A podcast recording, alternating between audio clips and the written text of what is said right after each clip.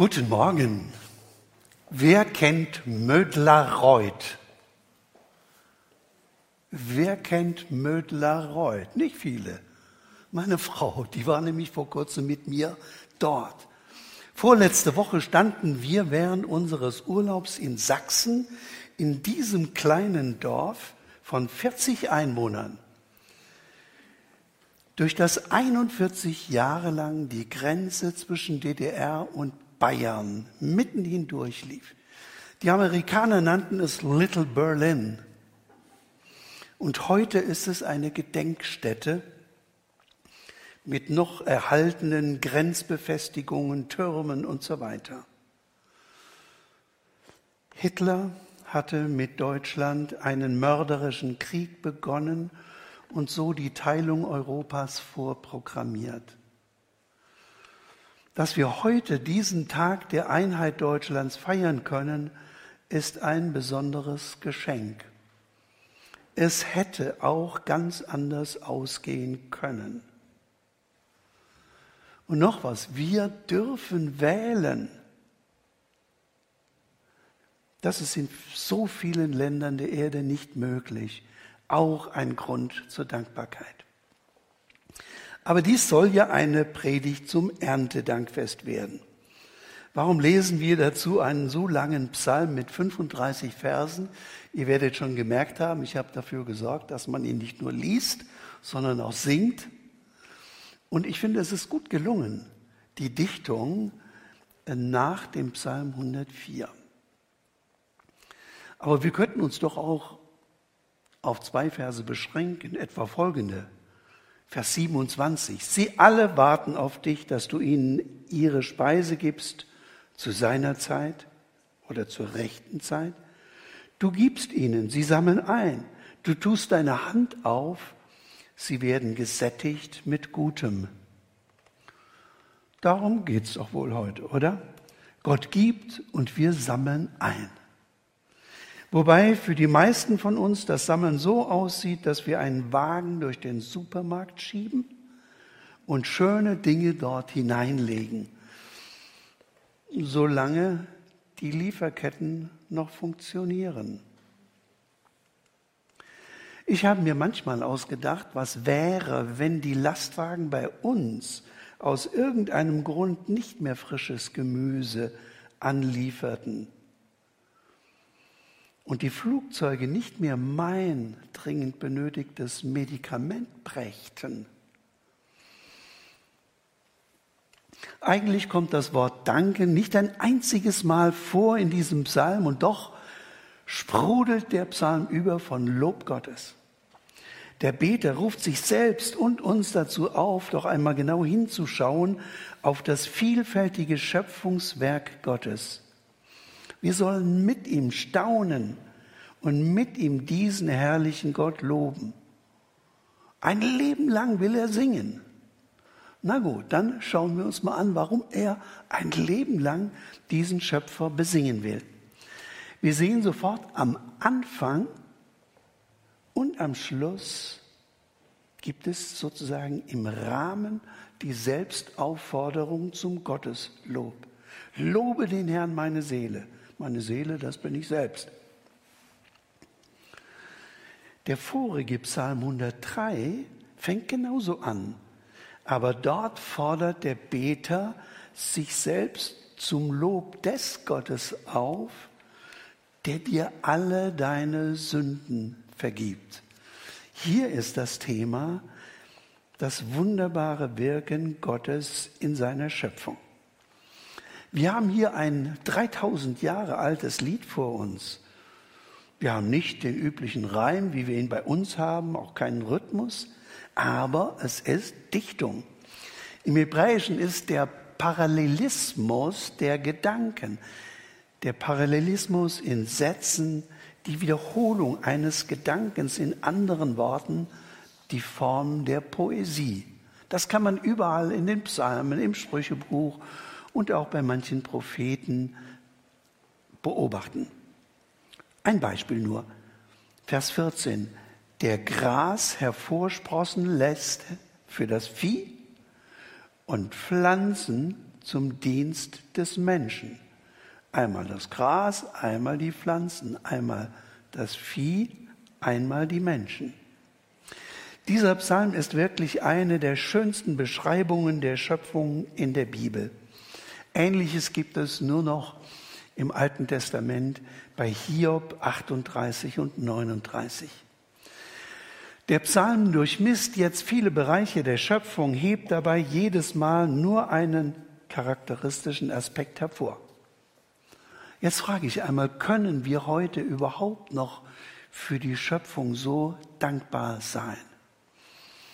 Bei der Beschreibung von Gottes guter Schöpfung fällt uns gleich ein, was alles nicht so funktioniert, was der Mensch kaputt gemacht hat. Unser Denken ist ein Stück vergiftet.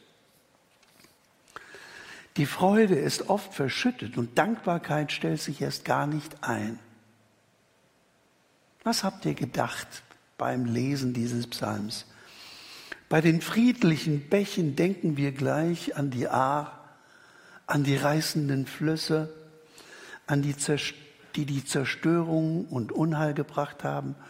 Beim Regen, der so wichtig ist, denken wir in der letzten Zeit immer häufiger an den heftigen Starkregen, der so viele Straßen überschwemmt hat und an die Tornados in Amerika.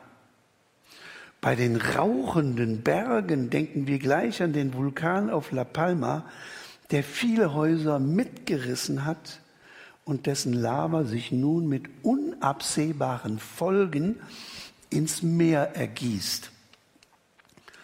Wenigstens kann hier keiner sagen, es sei menschengemacht.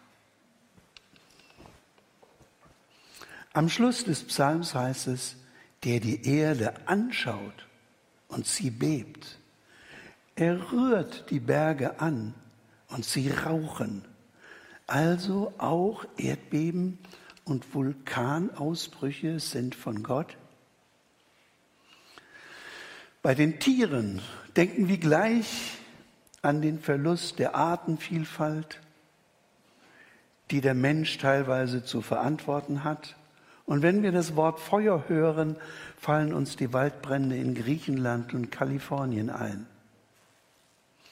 Aber auch unser Psalmist kannte Katastrophen der unterschiedlichsten Art. Doch scheint er seltsam gelassen und voller Gottvertrauen. Ich frage uns jetzt, schaffen wir es heute an diesem Tag wenigstens irgendwie die negativen Gedanken einmal loszulassen und uns vom Psalmisten einladen zu lassen, diese Schöpfung einmal ganz neu zu sehen. Der Psalmist schlägt einen unglaublichen Bogen. Er, er fängt bei Gott an und hört auch bei ihm wieder auf. Und zwischendrin schildert er Gottes herrliches Schöpfungswerk und seine Beobachtungen dabei. Zwar werden immer nur Details herausgegriffen, die aber das ganze Bild treffend beschreiben. Der Psalmist beschreibt fünf Bereiche der Schöpfung. Da ist zunächst in den ersten Versen der Himmel. Da ist die Erde. Da sind Tiere und Pflanzen. Da ist Mond und Sonne und schließlich das Meer. Schauen wir sie uns mal an. Die Majestät und Pracht Gottes am Himmel. Die Hoheit Gottes am Himmel, der sich in Licht kleidet.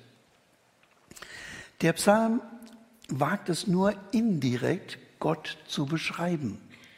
Wenn wir mal die alttestamentlichen Texte lesen, wo Menschen eine Sicht, eine Vision von Gott haben, wird so gut wie gar nichts beschrieben. Jesaja sau, schaut den Saum des Kleides, als er ihn im Tempel Gott sitzen sieht. Was sieht man, wenn man den Saum eines Kleides sieht? Und hier ist es so, Gott kleidet sich, hier wird auch nur das Kleid benannt, er kleidet sich in Licht. Der Himmel ist dabei wie eine riesige Zeltdecke ausgespannt. Und jetzt hier höre ich schon meine Zeitgenossen sagen, Was für ein veraltetes Weltbild. Hier ist der Himmel vorgestellt als eine aufgespannte Zeltdicke, sozusagen der Zelthimmel. Wie falsch. Dabei ist alles doch nur wunderbare Poesie. Die Menschen der Antike waren auch nicht blöd, obwohl es viele heute immer glauben und uns dann davon absetzen. Sie wussten, dass Wolken keine Wagen sein können und dass Winde keine Flügel haben und dass der Himmel keine Zeltdecke oder ein Teppich ist. Das wussten sie auch. Aber sind eben kraftvolle, poetische Ausdrücke für die Hoheit und die Befehlsgewalt Gottes. Und dass Gott keinen Hochsitz über den Wolken braucht, um von dort die Erde zu regieren und Wind und Wolken zu befehlen, das wussten sie auch. Natürlich, wir können uns heute viel, viel mehr erklären. Wir können meinen, wir hätten damit alles entzaubert, was frühere Generationen dem Schöpfungswerk Gottes zuschrieben. Die Meteorologen sagen uns, was sich in der Atmosphäre tut. Sie sagen meistens nur das Unwetter und den Starkregen auch voraus. Wir können unglaublich weit ins Weltall schauen und entdecken immer neue Gestirne. Doch was sagt uns das alles? Eine Überraschung kann ich nicht ersparen heute, bildet ein neuer Forschungszweig innerhalb der Astronomie, nämlich der das sogenannte anthropische Prinzip aufgestellt hat. Es besagt, dass die Feinabstimmung im Kosmos so haargenau ist, dass eine Abweichung um Milliardstel schon reichen würden, um unser Leben von heute auf morgen unmöglich zu machen. Wie kommt das zustande? Das ist keine christliche Entdeckung, sondern das ist ein Zweig der Physik, ein Forschungsgebiet der Physik. Und es wirft erstaunliche Fragen auf zeigt das nicht für uns heutige Beobachter, die mit einem wissenschaftlichen Blick herangehen, auch die gewaltige und geniale Größe eines Schöpfers? Leider kann ich mir heute Morgen nur zwei Beispiele erlauben. Die Entfernung der Erde von der Sonne muss absolut in der Balance gehalten werden.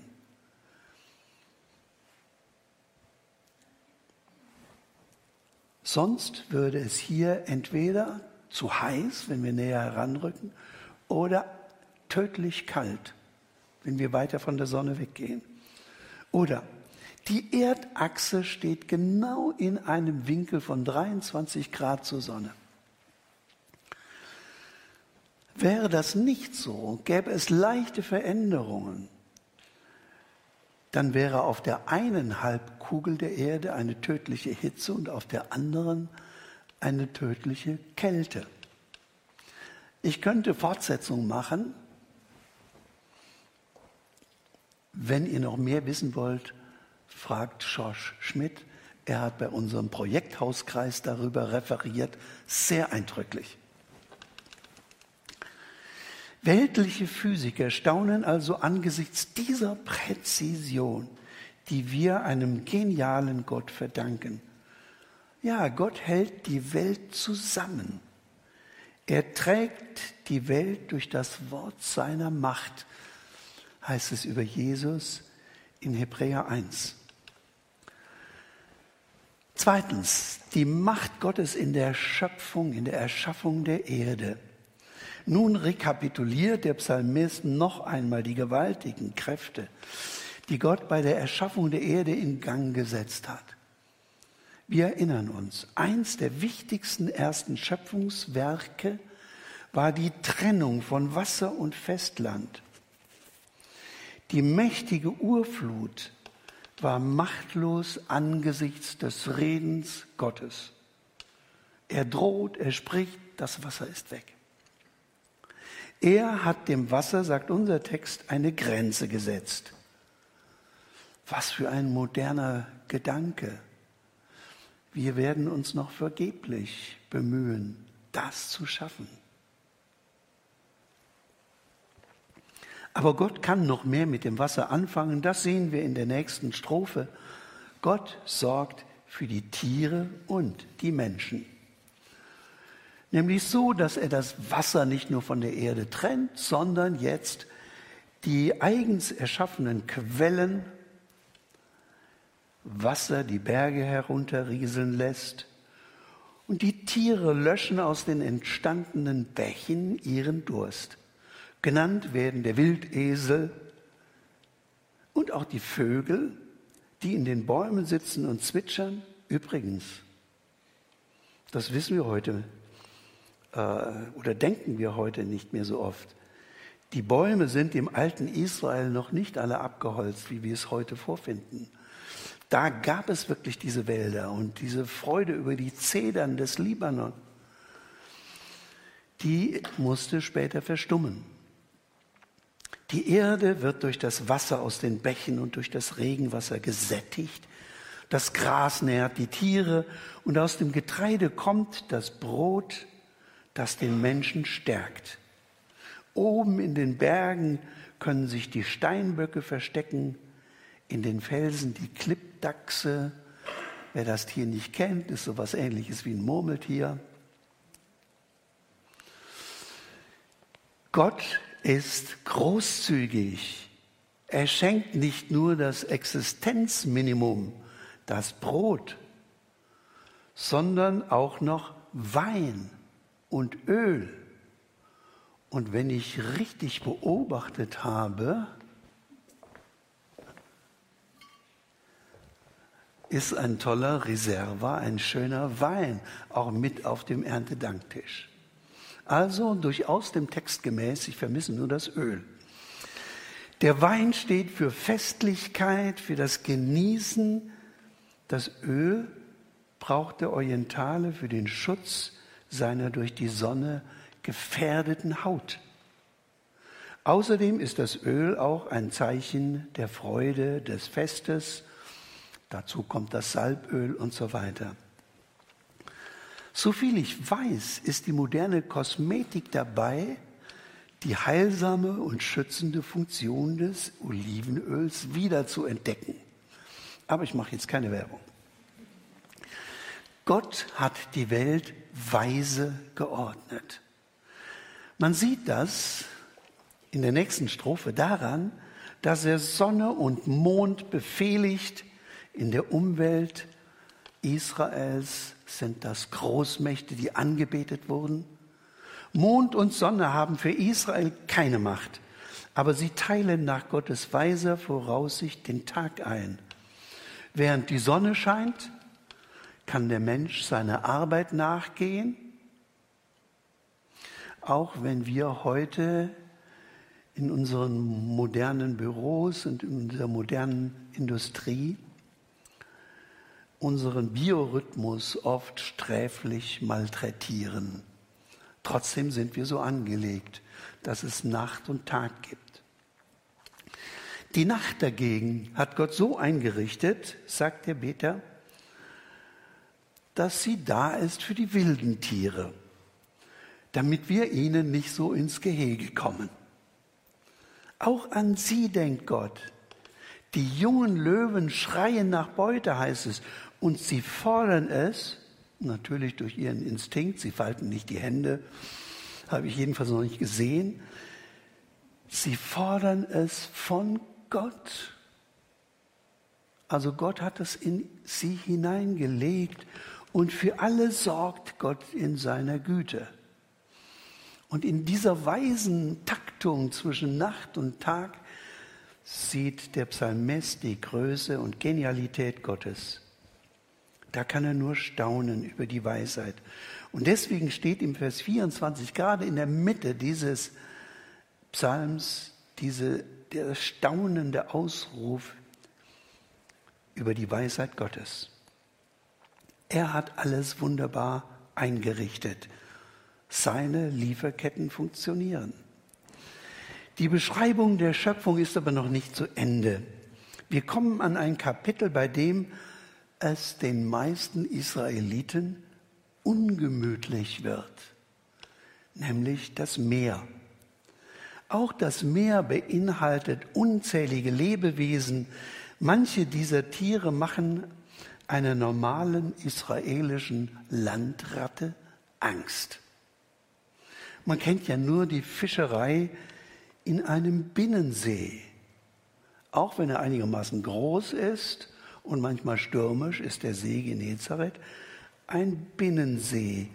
Und Meeresfischerei kannten sie nicht so. Und vor allen Dingen ist Israel keine Seefahrernation. Aber zunächst noch mal zu dem Inhalt des Meeres. Da gibt es die riesigen Fische, kleine, große, die Wale, aber auch sonstige Lebewesen des Wassers. Ziemlich furchterregend für einen Israeliten. Wörtlich steht da der Name Leviathan für uns bekannt als Seeungeheuer. Luther wusste nichts mit diesem Begriff anzufangen und hat einfach großen Fisch geschrieben. Nicht ganz falsch. Vielleicht war es ja ein Wal, was jetzt auch kein Fisch ist.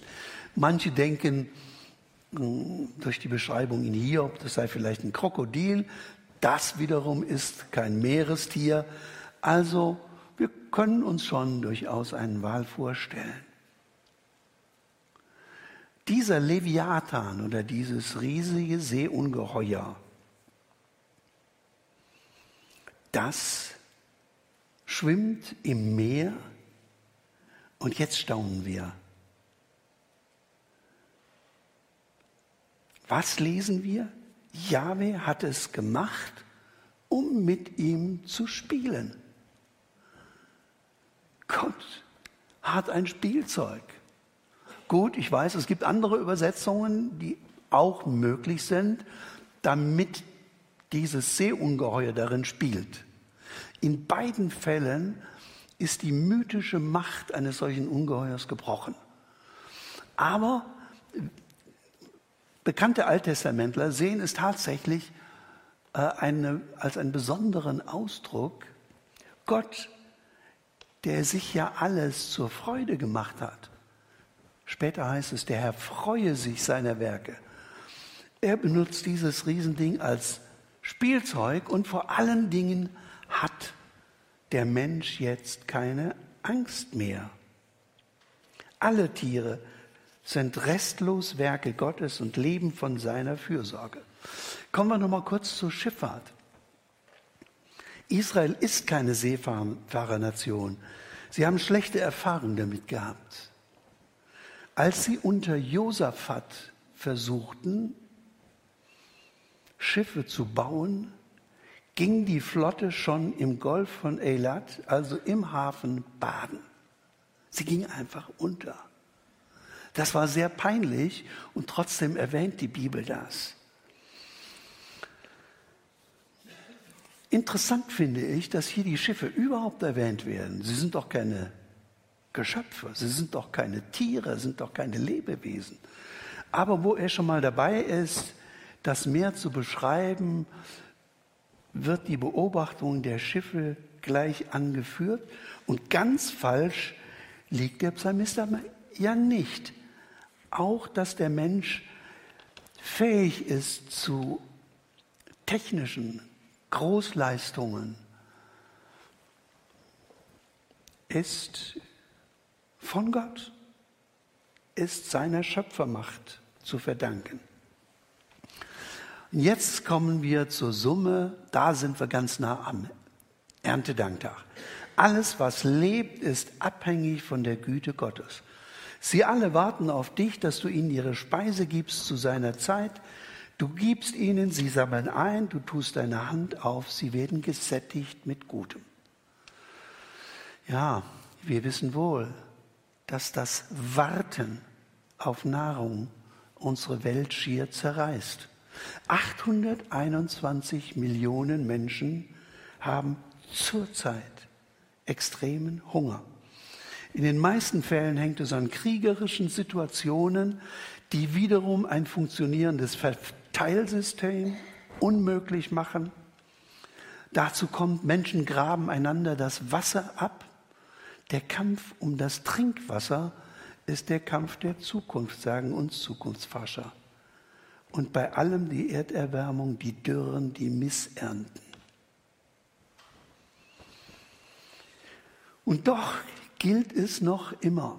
Alles hängt daran, dass Gott seine gütige Hand öffnet. Man erkennt erst, was man hat, wenn es nicht mehr da ist. Der Psalmist nennt auch die andere Seite. Du verbirgst dein Angesicht, sie erschrecken. Du nimmst ihren Lebensatem weg, sie vergehen und werden wieder zu Staub. Leben und Tod nimmt der Gläubige aus der Hand Gottes.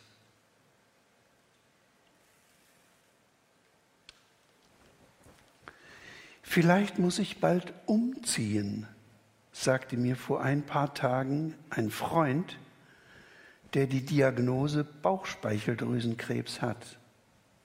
Umziehen. Damit spielte er an auf den Satz Jesu, im Haus meines Vaters sind viele Wohnungen. An dem Lebensatem Gottes hängen wir alle. Schlussstrophe, die Bestimmung aller Schöpfung zur Freude Gottes da zu sein. Das sagt der Psalm.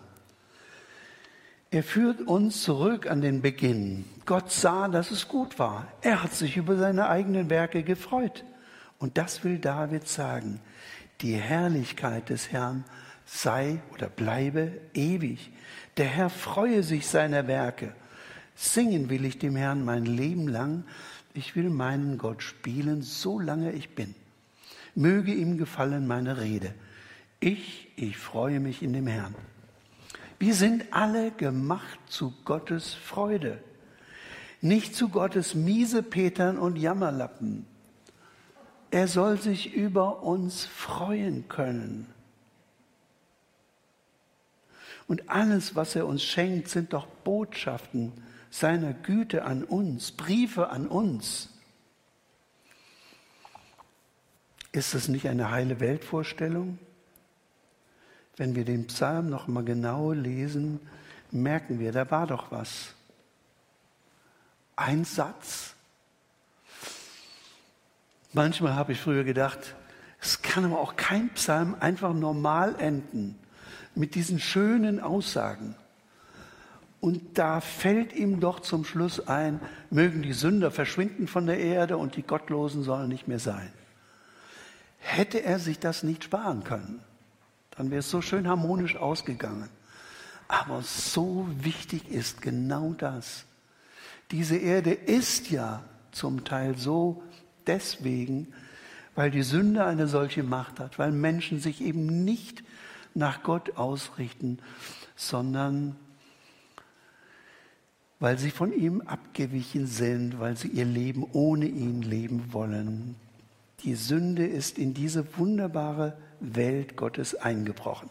Vielleicht habt ihr auch gemerkt, wie dieses Lied auf Seele Gott zu loben genau diesen Passus umsetzt. Da steht kein Satz von die Sünder mögen verschwinden. Da heißt es, du tilgst des Sünders Fehle und bist in Gnaden nah. Also wir beten nicht mehr darum, dass die Sünder von der Erde verschwinden, sondern wir beten um deren Rettung und Bekehrung und dass das Reich Gottes komme.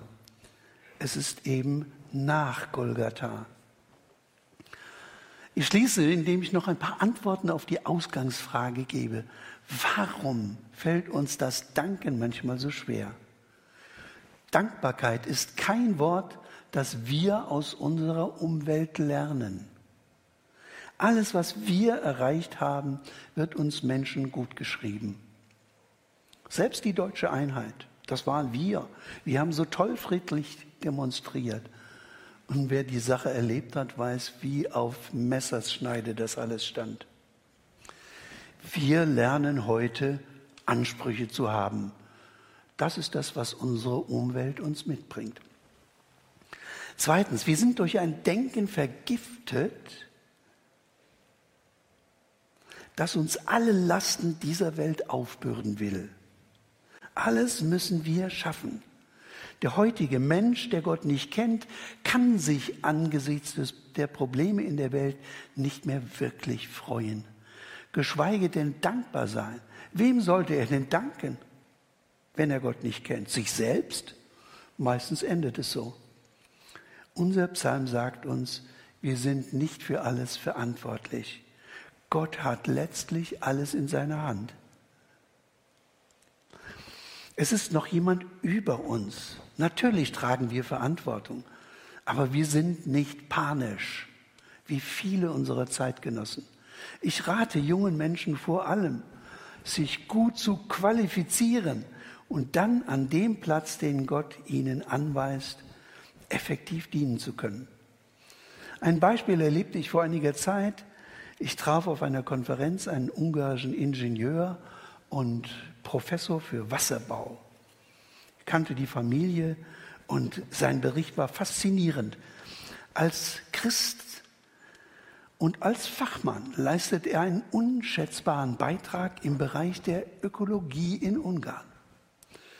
Und so meine ich, ist es das Effektivste, wenn wir fragen, wo bin ich gut, wo will Gott meine Gaben gebrauchen. Und da kommt schon was bei raus. Drittens, hier wird zwar von Brot, Wein und Öl gesprochen, aber ich glaube nicht, dass damit alle Luxusgüter dieser Welt gemeint sind. Wir können durch einen bescheidenen und ökologisch orientierten Lebensstil etwas beitragen zur Umwelt, ohne das so vor uns herzutragen. Viertens, ein wichtiger Grund ist der, dass Gott sich als Wohltäter öfter verbirgt als offen zeigt. Wir merken es gar nicht, dass er uns was zugesteckt hat. Ja, das ist etwas Erstaunliches. Wir können das nicht verstehen. Vielleicht kennen wir manchmal Menschen, die uns etwas Gutes tun wollen, ohne dabei erkannt zu werden. Die sind aber selten.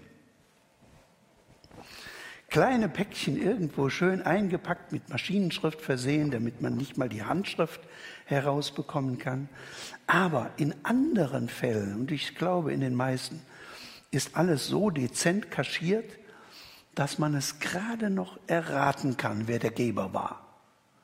Und ehrlich, wenn ich ein, mich ins Zeug gelegt habe und wirklich gutes Geschenk gefunden habe und ein Kärtchen dazu geschrieben habe, das dann auf dem Gabentisch landet, dann möchte ich nicht, dass das Kärtchen von dem Geschenk getrennt wird. Ich klebe das irgendwie fest, sodass der Empfänger auch weiß, von wem das ist.